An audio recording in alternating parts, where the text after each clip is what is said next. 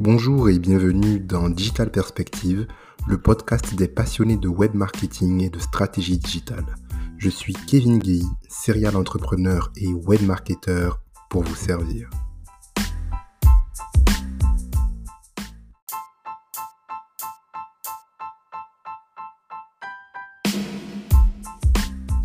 Bonjour et bienvenue dans ce nouvel épisode de Digital Perspective.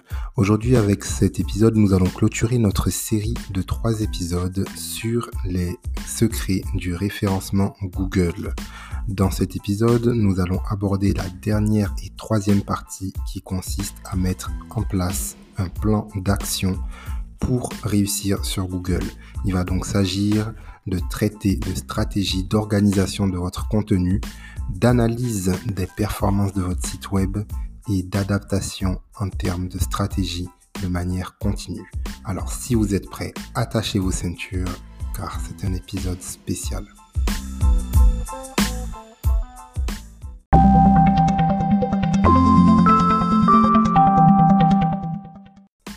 Cet épisode, nous allons parler de votre plan d'action pour réussir sur Google avec le marketing de contenu.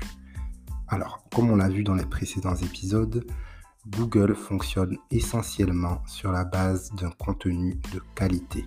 L'algorithme de référencement va donc analyser le contenu de vos pages en termes de mots-clés et de netlinking, comme on en a déjà parlé dans l'épisode précédent. Il va donc être question de créer un contenu à valeur ajoutée qui va contenir des mots-clés pertinents pour votre activité. Google sera ensuite en mesure d'analyser votre contenu et de le valoriser en fonction de sa pertinence pour les utilisateurs. Il faut garder encore une fois en tête que quelle que soit la stratégie pour laquelle vous allez opter pour faire référencer votre site web, elle doit être orientée expérience utilisateur, de sorte à ce que Google puisse la valoriser, car l'objectif de Google est de servir l'utilisateur final. Donc la stratégie va consister à publier régulièrement en trouvant votre rythme de performance. Qu'est-ce que c'est que votre rythme de performance? Pour chaque contenu que vous allez poster, vous allez devoir être en mesure de mesurer son impact. Et l'impact va être différent dans le temps. En fonction du moment auquel vous allez publier votre contenu, vous allez avoir un impact différent au cours du temps. C'est-à-dire que si dans les premiers moments de la publication de votre contenu, que ce soit sur euh, des réseaux sociaux ou même sur Google, si dans ces premiers moments, il y a beaucoup de trafic sur votre page, Google va s'intéresser rapidement à votre contenu, il va actualiser rapidement son classement dans les résultats de recherche et vous allez avoir plus de chances d'être facilement référencé par Google. Donc, c'est la raison pour laquelle vous allez devoir rapidement aussi avoir du trafic en multipliant les stratégies de netlinking dont on a parlé dans l'épisode précédent. À partir de ce moment-là, votre article va donc recevoir régulièrement une vague de, trafic et vous allez devoir mesurer combien de temps est-ce qu'il faut après avoir publié votre article pour que vous atteigniez votre pic maximal de trafic. C'est-à-dire que peut-être dans les premiers jours, vous allez avoir une moyenne de 50 personnes par jour.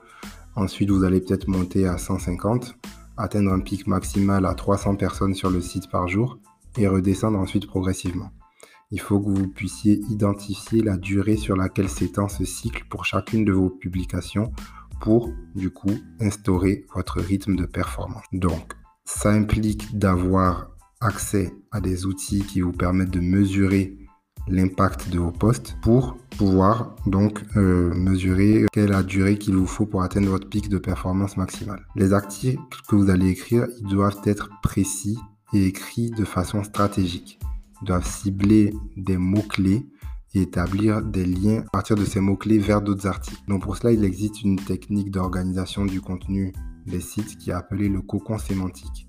Il s'agit en fait de regrouper vos articles par thématique et sous-thématique afin de former des blocs de contenu qui vont graviter autour d'un champ sémantique précis. Donc qu'est-ce que ça veut dire? Ça veut dire que vous allez répertorier un certain nombre de mots-clés, ce qui fait partie aussi des stratégies de préparation dont on a parlé dans l'épisode précédent. Vous allez repérer un certain nombre de mots-clés, donc on avait dit qu'il fallait en repérer 100.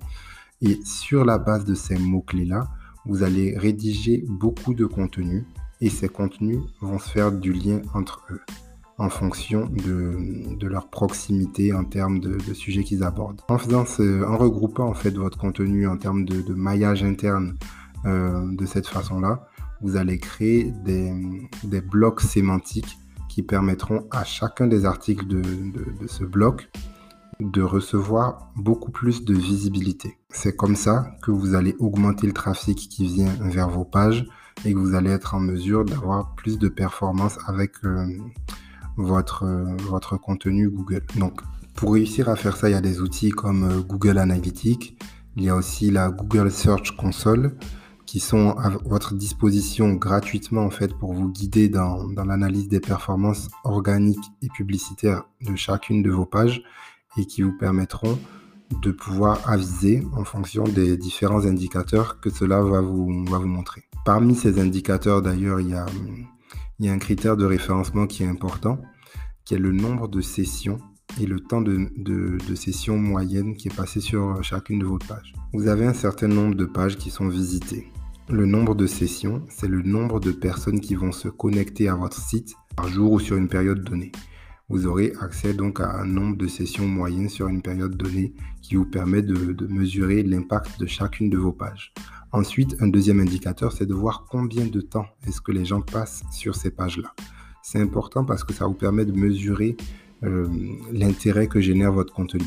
Par exemple, si votre contenu prend à peu près 5 minutes à être lu et que votre temps moyen de session il est de 1 minute, vous pouvez être sûr que votre contenu n'est pas lu dans son intégralité. Si par contre les gens passent plus de temps qu'il faut pour euh, lire votre contenu. Donc vous avez par exemple un temps de session moyen à 7 minutes, ce, qui est, très rare à part pour euh, des, sites de BD ou ce genre de choses, ou des articles qui sont très techniques et qui s'adressent du coup à un public qui demande beaucoup de technicité. Mais à part pour ces cas-là, en général, le temps moyen de session est en dessous du temps qu'il faut pour euh, lire la totalité de votre contenu. C'est pas grave. Il faut toujours chercher à se rapprocher le plus possible en fait du, temps exact qu'il faut, mais euh, on peut se permettre de garder une marge parce que bon, euh, aucun contenu n'est parfait. C'est ce qui fait la beauté du métier, c'est qu'on est dans une recherche perpétuelle de l'amélioration. Donc, quand vous allez mesurer votre temps de session, vous allez être en mesure donc de savoir quels sont les articles qui marchent le mieux et donc euh, être en mesure, vous devez à ce moment-là être en mesure de répertorier quelles sont les bonnes pratiques sur ces articles pour pouvoir les dupliquer sur la totalité de votre contenu. C'est tout à fait logique. Donc l'objectif en fait de, de cet angle d'analyse, c'est de vous permettre d'identifier qu'est-ce qui marche et qu'est-ce qui ne marche pas pour ensuite vous remettre en question et repartir sur de nouvelles approches stratégiques pour votre contenu. Donc, au-delà de, ces stratégies d'attraction du trafic, il faut aussi comprendre qu'est-ce qui se passe sur votre page. Qu'est-ce qui se passe lorsque l'utilisateur arrive sur votre page? Euh, Où est-ce qu'il clique? Quel est l'objectif de la page? Est-ce qu'on arrive à communiquer suffisamment sur cet objectif? Il faut que cette page réussisse à réaliser l'objectif pour lequel vous l'avez placé là. Et du coup, si vous n'atteignez pas cet objectif, il faut vous demander qu'est-ce qui n'a pas marché et tester d'autres configurations de la page. C'est là justement que vous avez besoin donc d'avoir certaines connaissances en, expérience utilisateur, en design UX, donc UX euh, pour User Experience, pour justement ne plus réfléchir en termes de, en termes de ce qui vous plaît vous, mais de changer de focale et de se dire, euh, ok, je regarde ce qui marche. Et euh, d'ailleurs, un conseil que je peux vous donner pour améliorer cette, euh, capacité à changer de focale, c'est de lire des études de cas. En lisant une étude de cas, ce qui se passe, c'est qu'il y a, un moment en fait où vous allez vous identifier non plus en tant que lecteur, mais en tant que potentiel protagoniste du cas que vous êtes en train de lire et vous allez vous dire ok dans ce cas-là moi j'aurais plutôt fait ci j'aurais plutôt fait ça. Et ça ça vous conditionne déjà pour pouvoir euh, adopter une certaine souplesse vis-à-vis des, décisions stratégiques que vous devrez prendre pour votre activité.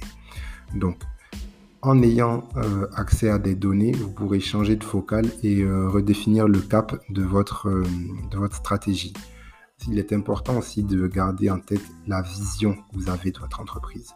Qu'est-ce que vous voulez que, que cette entreprise soit aux yeux de, vos cibles? Il faut donc se mettre à leur place et, réussir à être accessible pour eux. Il faut réussir en fait à hum, s'inscrire dans, dans de l'accompagnement.